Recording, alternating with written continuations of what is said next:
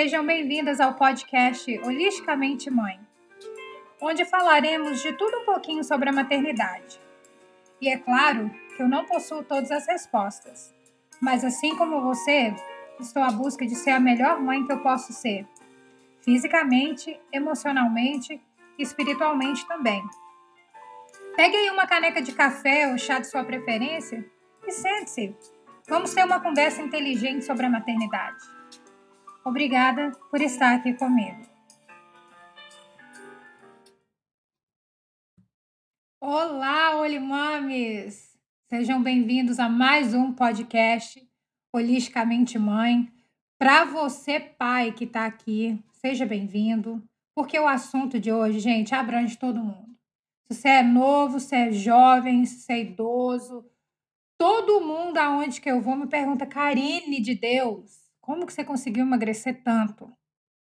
Gente, o assunto de hoje é algo fascinante, chamado jejum intermitente. Sente-se que nós vamos conversar um pouquinho. Agora que você já sentou aí, ou você está no seu carro indo para o trabalho, aonde você estiver, preste bastante atenção no assunto de hoje, porque os benefícios são vastos. E eu quero compartilhar com vocês. Primeiro, eu vou dividir esse episódio em duas partes, tá? A primeira parte eu vou contar um pouco da minha jornada para vocês, de como o estudo começou na minha vida e como eu consegui manter esse estilo de vida. E no próximo episódio, gente, é, eu vou deixar dicas claras para você que quer começar a fazer o seu jejum intermitente de uma forma segura, né? É uma forma que você pode, de certa forma, ver o que, que o seu corpo individualmente necessita. E, e aí a gente vai falar um pouquinho sobre isso em duas partes. Hoje eu quero mais ou menos contar para vocês toda a minha história, toda a minha jornada, de como isso tudo começou na minha vida e como eu atingi os objetivos e mantive eles. Já vai, vai para três anos que eu estou vivendo esse novo estilo de vida. Primeiramente, eu quero deixar um alerta que isso aqui é a minha história, é a minha jornada. Não quero que você entenda isso como. Né, eu já falei na minha vinheta, eu não tenho a resposta de tudo. Isso aqui é só uma ideia para você se cuidar melhor. Tenho que deixar um disclaimer, um aviso a vocês que não sou médica, tá? É, não sou responsável é, pelas suas decisões que você vai fazer. E eu gosto muito de conversar com pessoas sobre esse assunto, até porque eu sou um certified coach em wellness and health e eu não sei exatamente como se diz isso no Brasil, mas eu, eu sim fiz um curso certificado, onde estudei meses sobre nutrição holística e eu sei um pouco do que eu estou falando, tá? E, e, eu sou testemunho físico, né? Todo mundo que olha para mim consegue ver que não só eu emagreci, mas eu mantive esse estilo de vida. Mas o que eu quero deixar aqui para vocês é que eu, né, muitas mulheres me perguntam, ah, Karine, é, mas como que você emagreceu? Como que foi a sua jornada? Eu necessariamente eu quero eu quero contar a minha história. Talvez eu vou falar algumas coisas, talvez pode até deixar você desconfortável. Eu vou falar de autoestima, eu vou falar de, de coisas que para outras pessoas têm uma relevância, mas eu quero que você é, filtre né? Porque essa é a minha história. Talvez você sente diferente, você analisa a sua vida, o seu corpo, a sua mente diferente.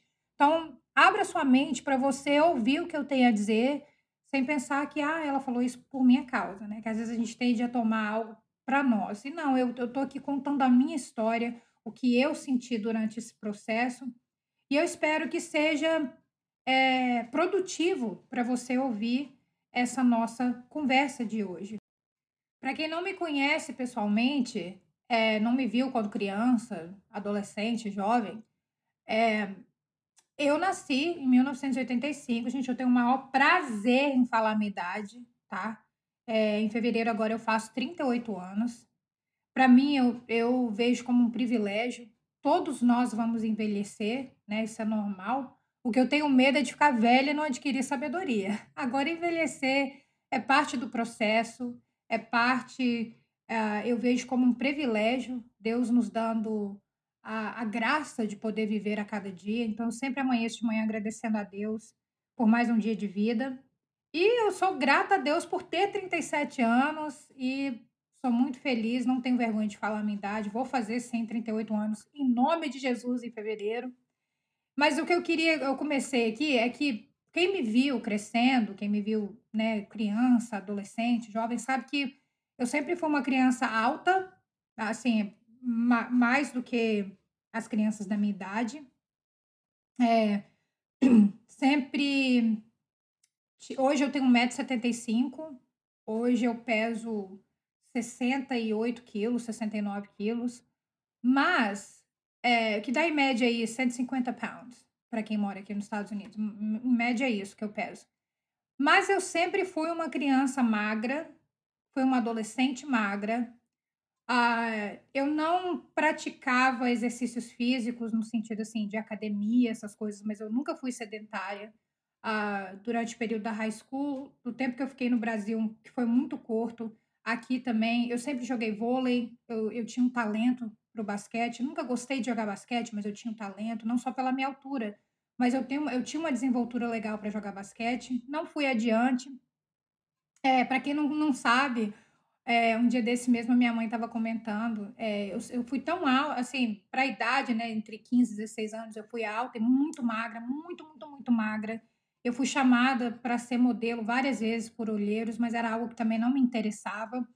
Então, assim, eu sempre fui aquela menina magrinha. E aí, né, eu me casei, tive a minha primeira filha, e aí que tudo começou que meio uma oscilação. Eu tô pulando um gap aqui da minha vida, tá, gente? Só para me contar um, back, um backstory para vocês.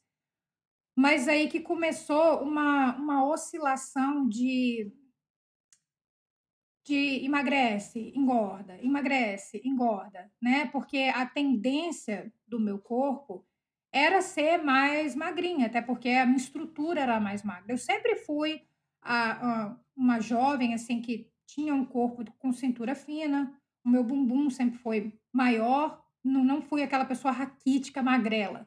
Mas, me, mas assim, na minha estrutura eu era magra, sempre fui magra.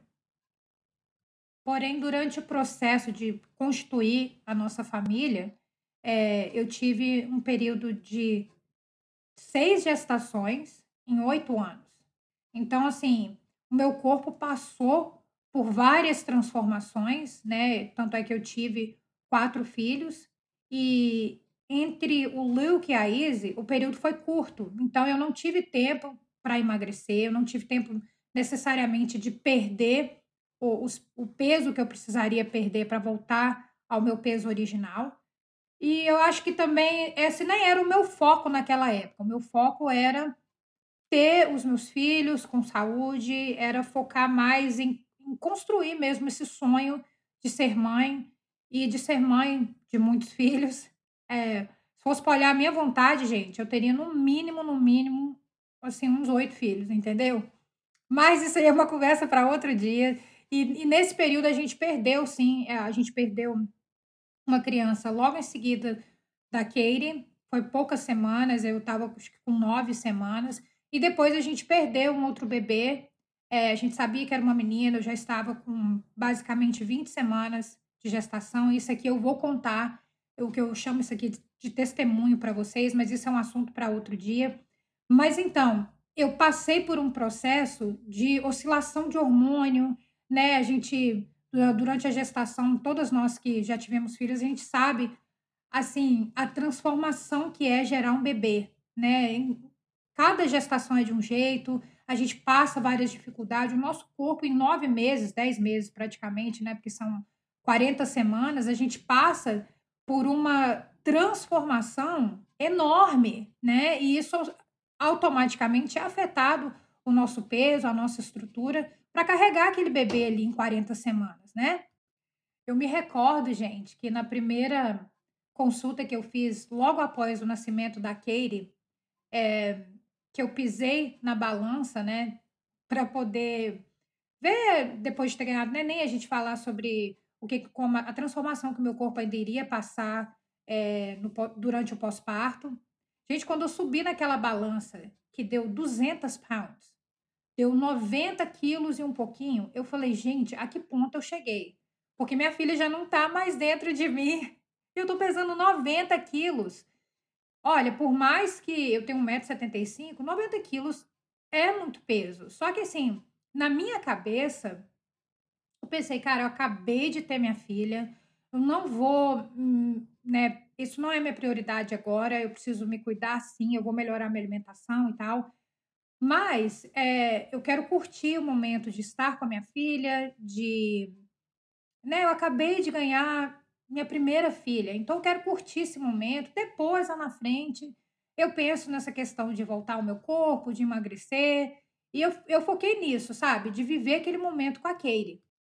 E durante aquele processo todo, é, eu consegui sim voltar, não para o peso que eu tinha antes, que eu pesava 65 quilos antes de, de ganhar ela, né?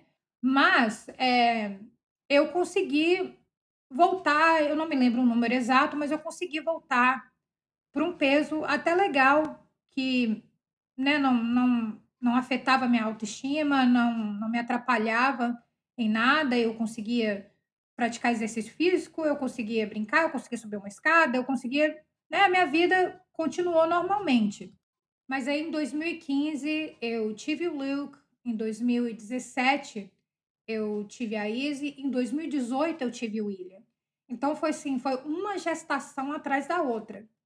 E aí nós entramos no ano de 2019, pouco antes da pandemia. Gente, vou falar para vocês que para mim foi a parte mais assim baixa da minha vida, no sentido assim low, sabe? No sentido que eu não estava bem fisicamente, eu não estava bem emocionalmente, eu não estava bem um, Espiritualmente eu não posso falar, porque graças a Deus, assim, eu, eu já tinha passado por tantas batalhas, a perda de, de, de duas gestações, que uma estava há mais de 20 semanas, a gente já tinha criado uma estrutura espiritual, as experiências já tinham me, me feito um pouco mais madura na parte espiritual. Não que eu, né, acho que ninguém, nenhum de nós chega lá com perfeição, assim, mas eu já tinha passado a imaturidade espiritual, eu já entendia que Romanos 8, 28 é isso mesmo, é que todas as coisas cooperam para o bem daqueles que amam a Deus, as coisas boas, as coisas ruins da nossa vida. Então, assim, a parte espiritual eu, eu estava em desenvolvimento, amadurecendo, mas não me afetava como a parte física e emocional. E o que eu quero deixar claro, gente, e eu espero que você não se ofenda com isso, é, não tinha nada a ver necessariamente com a minha autoestima. Porque eu sempre me enxerguei, até naquele momento em que eu pesei 90 quilos depois de ganhar a Katie, eu não sei se é porque o meu modo que eu me vejo, que eu vejo a Karine, assim, eu me olho no espelho, não tem nada a ver com o número na balança. Eu me sinto é, amada porque eu me amo em primeiro lugar. Eu creio que Deus é, faz a obra dele na minha vida todos os dias, e todos os dias eu quero parecer mais com Cristo, eu quero viver uma vida de testemunho, eu quero poder dar frutos dentro da minha casa, na minha igreja, aonde eu vá. Então, assim, eu sempre acreditei que eu sou um projeto nas mãos de Deus e que não tem nada a ver com a minha aparência. Então, assim, a gente precisa parar de assimilar que toda gordinha é infeliz, porque isso não é verdade. Tem muita mulher que tem um corpo esculpido, maravilhoso, elas são magras, elas fazem academia, mas dentro delas tem um vazio que a estrutura, a carcaça não preenche. Então a gente precisa tomar muito cuidado, até quando a gente faz uma brincadeira pejorativa, ah, a fulana né, deu uma, uma engordada, a fulana deu uma emagrecida.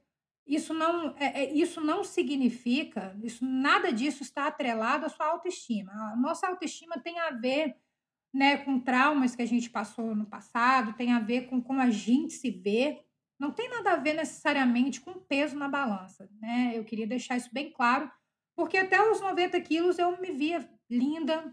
É, eu tenho um esposo, graças a Deus, maravilhoso. Ele nunca me fez sentir mais feia ou mais bonita com o peso que eu estava ali na balança. Eu sempre me senti amada, sempre me senti feliz.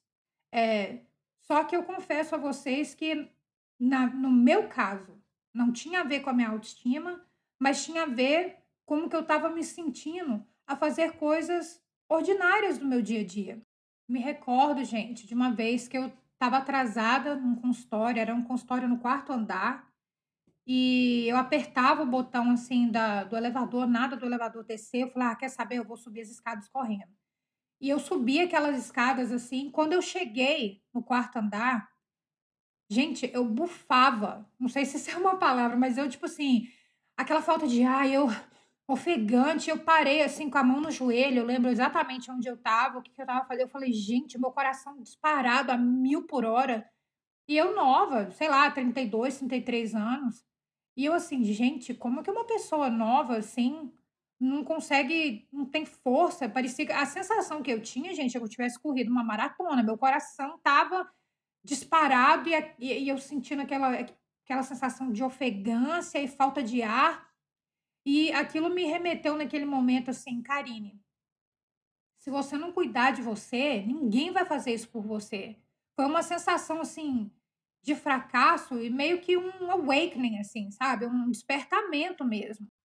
E eu me recordo também que aquela consulta ali era para eu falar para a médica de tudo aquilo que eu estava sentindo, ah, um cansaço, uma fadiga. Eu tinha uma coisa, gente, com três horas da tarde, que eu tinha a sensação de morte, assim. E quando eu falo para vocês de morte, eu não estou exagerando.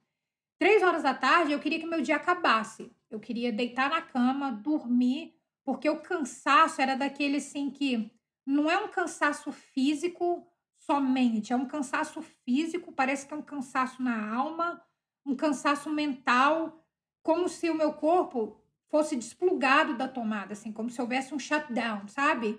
É, é uma, uma coisa assim surreal que eu estava sentindo. E eu entrei naquele consultório, eu falei para aquela médica todos os sintomas que eu estava sentindo. E como ela era uma médica nova, minha médica tinha aposentado, ela só tinha acesso aos meus recordes, é, né, todas as minhas consultas antes. Então, aquilo, se eu não me engano, era a terceira ou quarta vez só que eu estava vendo ela. E ela sentou e analisou todo o meu passado, tudo aquilo que eu tinha descrevido para ela. E ela falou: Olha, Karine, é, eu acho que você precisa tomar um remédio para ansiedade. Eu creio que você precisa tomar um, um remédio para para sua um suplemento para sua ferratina, porque você além de estar tá um pouco parecer ansiosa, é, a sua ferratina está baixa, então nós vamos te passar um suplemento, que isso também vai dar uma melhorada na, na sua energia. É, você está com hipotireoidismo, então nós vamos te passar um remédio para regular a sua tireoide. E aquilo ela foi falando, eu sei que no final da nossa conversa eu iria sair de lá com três remédios e dois suplementos.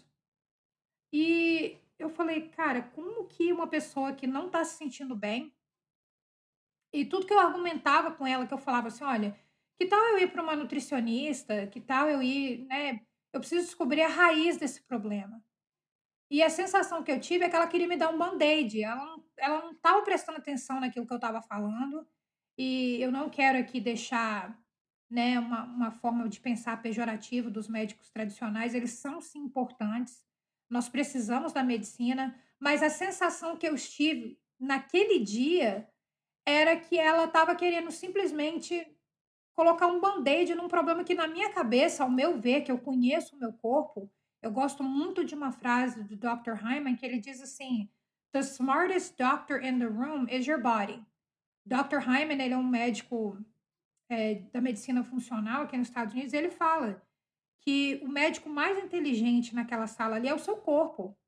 E o meu corpo estava me dizendo que não era isso, que eu, eu como que eu iria tomar remédios sintéticos ia me fazer me sentir melhor. E eu já tive depressão pós-parto, eu, eu tinha uma noção que era ter depressão, eu passei por esse processo. E eu falei, eu sei que dessa vez não tem nada a ver, eu não estou com depressão, eu estou maltratando o meu corpo. Eu sabia exatamente o que eu estava fazendo, mas eu não sabia como tratar daquilo. No percurso, gente, de sair daquele consultório até chegar na minha casa, eu chorei o tempo todo. Eu chorei porque eu falei, gente, eu não posso tomar três remédios e, e ferratina e um outro suplemento para me Eu, eu não, não, não creio que essa é a resposta. E, gente, eu vim chorando. E, e aqui entra uma parte espiritual que eu comecei a orar e pedir a Deus. Falei, meu Deus, eu não quero mais viver assim. É, o Senhor realizou o meu sonho de ter quatro filhos. Eu acho, gente, foi a oração mais sincera, assim, até aquele momento que eu tinha feito, sabe? Eu falei, olha, eu, eu tô realizada, a minha parte racional sabe que é isso aqui que eu queria, mas as coisas não estão casando. É, parece que o meu corpo está desconectado da minha mente, está desconectado do meu coração.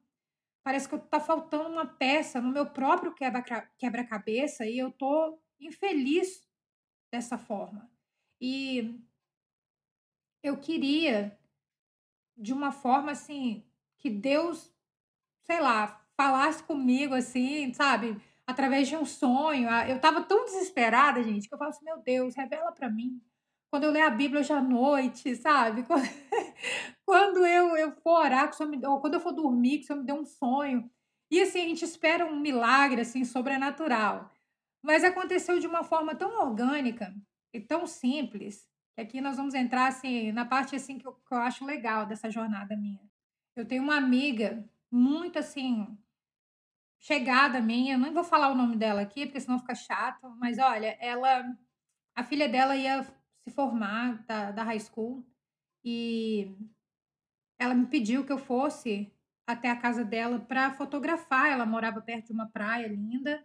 E ela falou para mim: Olha, vem cá, que a minha filha quer que você faça as fotos dela, que eu também sou fotógrafa, para quem não sabe. Gente, eu tenho vários chapéus, tá? Eu sou mãe, eu sou fotógrafa, eu sou coach, eu sou.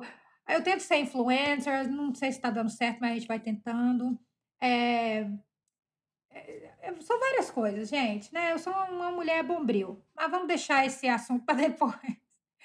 E aí, quando eu cheguei lá para fotografar ela, já tinha, sei lá, tinha mais ou menos um ano que a gente não se via. Sempre se falando no telefone, mas tinha um ano que eu não a via. E quando eu olhei para ela, gente, é, eu vi assim algo. E quando eu, quando eu entrei na cozinha da casa dela, a luz da, da cozinha tava aquele sol brilhando, assim, brilhou um. Apareceu um brilho muito legal assim no cabelo dela, e eu vi que, nossa, ela tá com um glow, assim, com um brilho, sabe? Diferente, que, nossa, o que, que tá acontecendo aqui? Eu, e ela é baixinha, assim, ela é petite, sabe? Bem baixinha.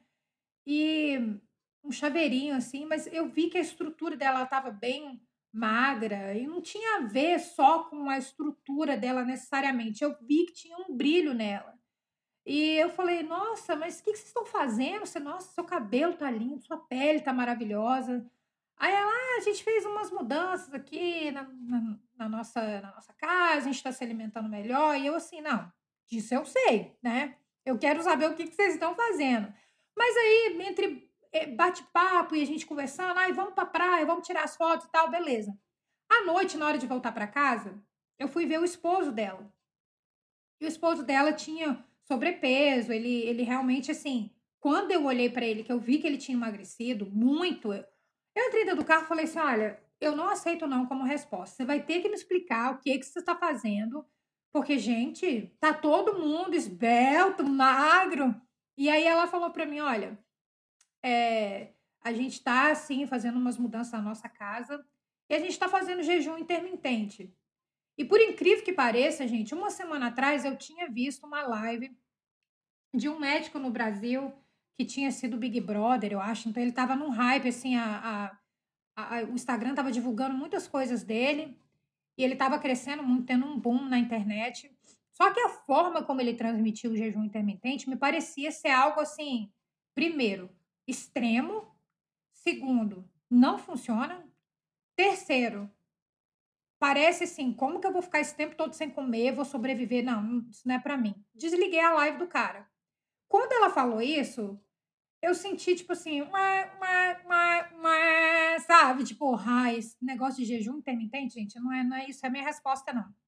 Mas aí, quando eu fui me expressando para ela as minhas preocupações e tal, ela falou assim: olha, eu vou te passar nome de um médico, que eu já tinha lido um livro do Dr. Hyman, mas não era sobre jejum intermitente. Ela me passou o Instagram dele, o site dele e alguns vídeos.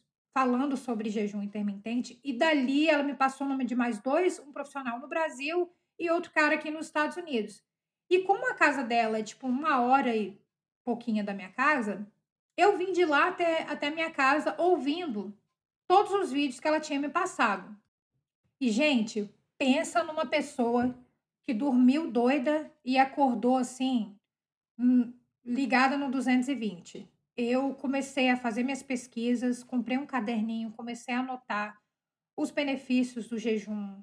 É, pude ver a história, né? Jejum é um conceito milenar, é algo bíblico, assim. Jesus fez jejum por 40 dias. Então, assim, não é nada novo. Na verdade, a palavra de Deus diz que não há nada novo abaixo da, da, das nuvens, sabe? Abaixo do sol não, não existe nada novo. É a gente é que esquece da, daquilo que, não foi, que foi nos ensinados lá atrás. E quando eu comecei a, a ler, eu falei, cara, eu vou desenvolver a minha mente, vou preparar a minha mente para eu fazer isso. Eu estudei durante dois meses, todo santo dia.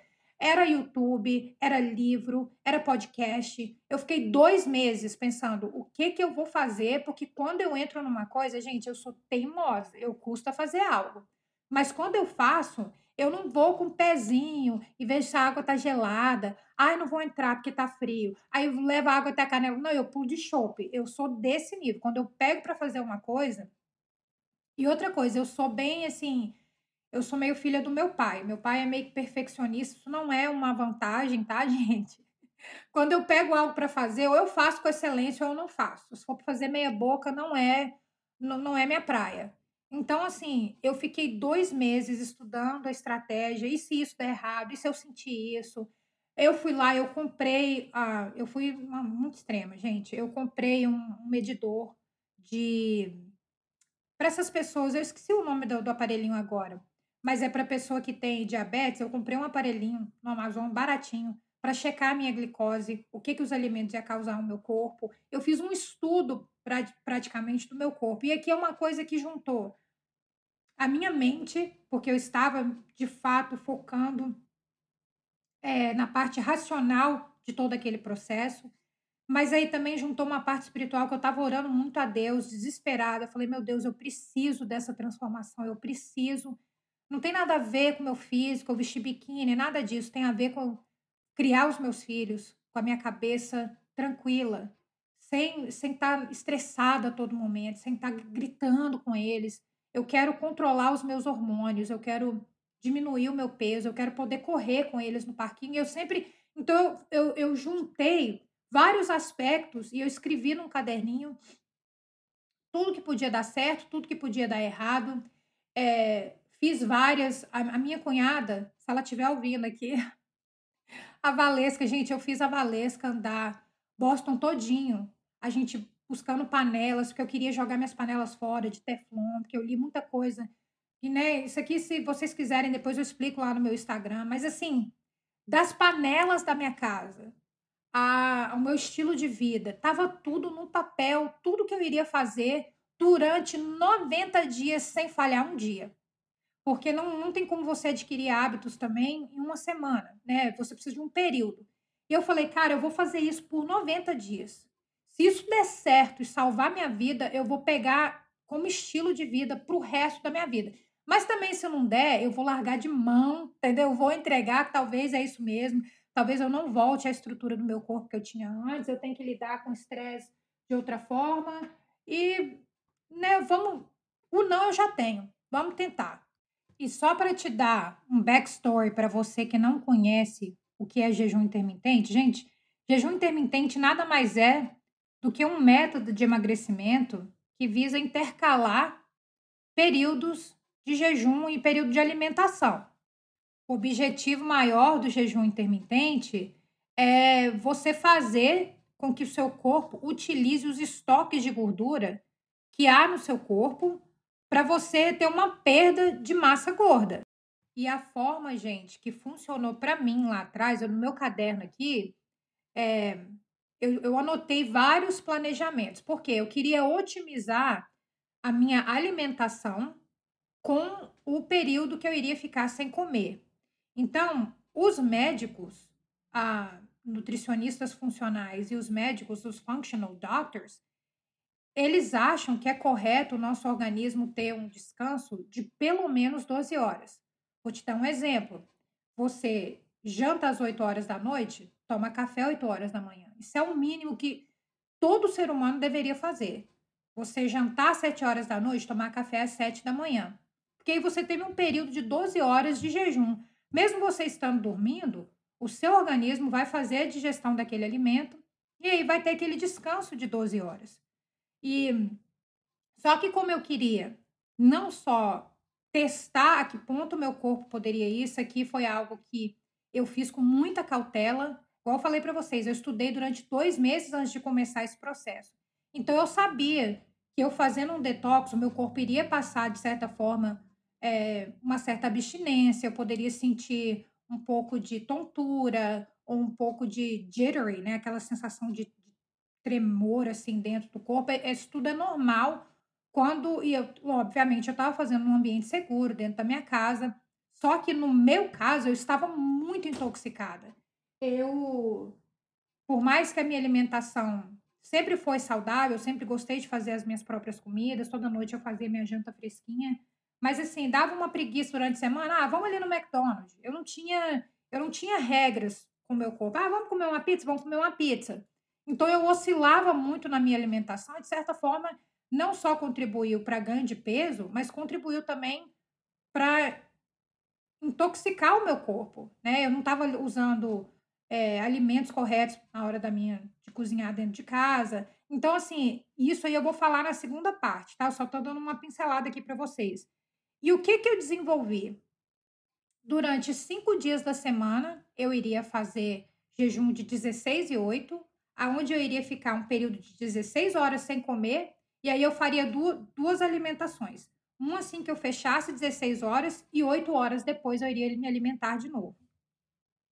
Então, para te dar um exemplo, minha alimentação ficou assim: cinco dias da semana, eu basicamente almoçava às 11 horas e eu quebrava o jejum com alimentos que era proposital, ok? Eu quebrava o jejum às 11 horas da manhã e depois eu me alimentava às 7 horas da noite. Ah, Karine, mas aí nesse período você não comia nada, você não bebia nada? Eu tomava uma caneca de café preta, sem açúcar, ok? É, de manhã, só para eu me despertar. Durante o dia eu tomava chá, também sem açúcar, alguns com cafeína, outros não. Depois das quatro horas da tarde, eu não tomava mais chá com cafeína, porque afeta muito a mim. Talvez a você não afete, mas a mim afeta. Eu também não queria atrapalhar meu sono. Então, durante o dia, eu tomava muita água, eu me hidratava muito, é, tomava água com gás, não é muito. Eu, eu, eu gosto, mas é tipo assim, eu, eu colocava um limite de quantas latinhas eu podia beber ao dia, porque também, né, nós temos a, a, a, os bubbles, né, aquelas bolinhas, aquele gás ali que eu também não queria ficar bebendo muito. Mas, de qualquer forma, eu tomava uma lata no período da manhã e outra lata à noite, quando eu fosse jantar.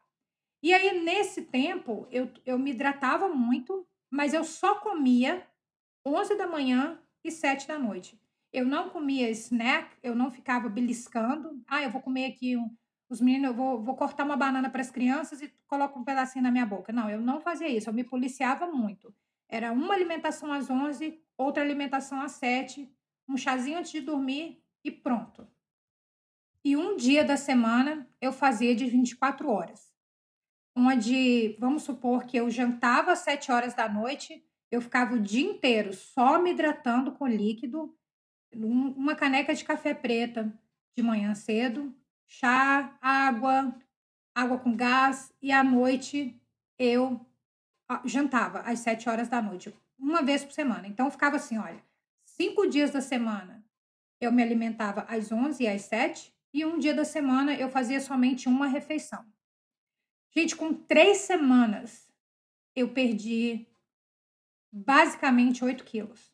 Com três semanas.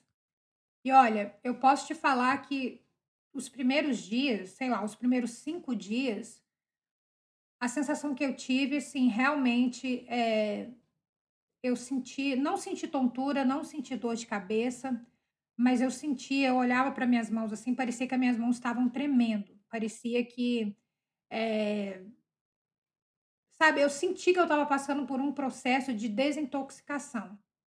E, e eu conciliei a low carb, porque como é, eu tinha um excesso de gordura corporal, a low carb para mulheres entre 25 e 45 anos, ou até 50 anos, é o mais indicado, porque é, é o momento que a gente estoca muita gordura. Então, não é que eu não comi carboidrato nenhum, eu não fiz cetogênico, que o que nos Estados Unidos eles chamam de keto. É, keto é muito extremo ao nosso corpo. Eu quebrava o meu jejum com uma proteína e gordura boa. Vou dar um exemplo: ovos mexidos e abacate. E aí eu comia um, uma fatia de Ezekiel bread, que é um pão que tem aqui. Ele, ele tem um teor de carboidrato baixo, não contém açúcar, não contém. Um, ele é feito de sprouted seeds, então ele, ele, ele é usado da forma mais orgânica para fazer aquele pão. E para mim, assim, quando eu queria terminar de, de né, sentir assim, olha, não, não estou com 80% do meu estômago cheio, eu quero comer mais meia banana com um pouquinho de almond butter, que era é, é, pasta de amêndoa. E aí eu terminava de encher, de me sentir saciada, né? Com aquilo. Então, assim, eu quebrava o meu jejum com uma proteína e gordura boa ou com carboidrato e proteína. Nunca carboidrato e gordura boa. Quando eu falo gordura boa, gente, eu podia sim comer um bacon duas vezes na semana, por exemplo. Né? De certa forma, o bacon é uma, entre aspas, uma gordura boa, mas você tem que ver a procedência dele. É, não pode ter muito. O, o animal não pode ter muito antibiótico, né? Não pode. Tem que ser tudo que você for comer, tem que ser algo clean. O Dr. Hyman, ele fala assim: olha, We are what we eat, what they ate. Ok? Nós somos o que nós comemos, que eles comeram. A gente precisa saber a procedência do animal. É, e lá na frente, eu vou explicar para vocês na segunda parte. É, o ideal seria você quebrar o jejum com carne grass-fed, que é um pouco mais caro, né? Ao invés do, do, do, do é, o gado que, é, que come pasto, sabe? O gado que pasta, não o gado que, que é crescido a grãos é, peixes, de preferência que seja wild caught, que seja peixe do mar, porque de criatório, a maioria dos tilápia, salmão, eles não têm nem sexo, porque é, é, é criado num, num, naqueles criatórios onde eles são alimentados por grãos. Então, assim, você é o que você come que eles comeram. Então, se o animal, o salmão, por exemplo, a cor dele, quando ele é do mar, ele tem uma cor. Quando ele é de criatório, a, a, aquela carne ela é branca. Aquilo é uma pigmentação que eles colocam na água para ficar com aquela cor rosada. Então, assim, isso tudo a gente tem que levar em consideração. Mas, como eu falei, isso aí eu vou falar na parte 2. Eu só estou dando aqui um, uma ideia para vocês já irem pensando. Então, assim, eu fiz uma modificação, gente, radical na minha alimentação. Eu passei por um processo assim, de muita, muita minucioso, sabe? Eu queria, eu comia um alimento, eu media antes a, no meu sangue para saber em que nível que eu estava na minha glicose e media depois, duas horas depois, para saber é, o que, que aquele alimento causava na, na minha quebra de jejum. Me dava um pico insulínico, me mantinha a, a, a minha insulina baixa. Então eu fui muito minuciosa. E eu acho que é por isso que deu muito certo para mim. E eu não estou falando que você precisa fazer dessa forma. Eu só estou te contando a minha história, como que eu fiz. Então, olimames e olideres que me ouvem nesse exato momento, se você tiver uma dica de outro nome para a gente falar, por favor, sugira lá no meu Instagram, deixe comentário, fala, Karina, esse nome não ficou legal. Mas se nós somos holisticamente mães, eu não vou ficar aqui holisticamente mães, holisticamente pais. É olimame e olideres, ok? aceite, adere isso aí para mim, por favor. Mas se você tiver uma ideia mais legal, por favor, me dê sua sugestão. Mas olha, volte vocês, pessoas maravilhosas que me ouvem falando sobre jejum intermitente, volte semana que vem, porque a gente vai falar dos protocolos, que os mais comuns, vamos falar dos benefícios de cada protocolo, baseado com estudos científicos. Vamos falar da forma correta a forma mais correta de quebrar jejum para quem está sobrepeso ou que está até com obesidade. É, vamos falar de trocas inteligentes de alimentos, tá? Coisas que você usa no seu dia a dia, e óleo, sal, condimentos.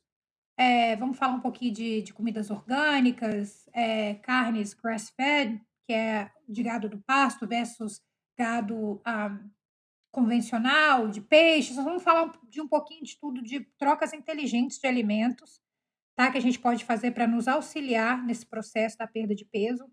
E por fim, a gente vai falar planos alimentares com os horários e para você que pratica o exercício físico, qual é o melhor momento de quebrar jejum para você otimizar o seu tempo na academia e perder um pouco mais de calorias.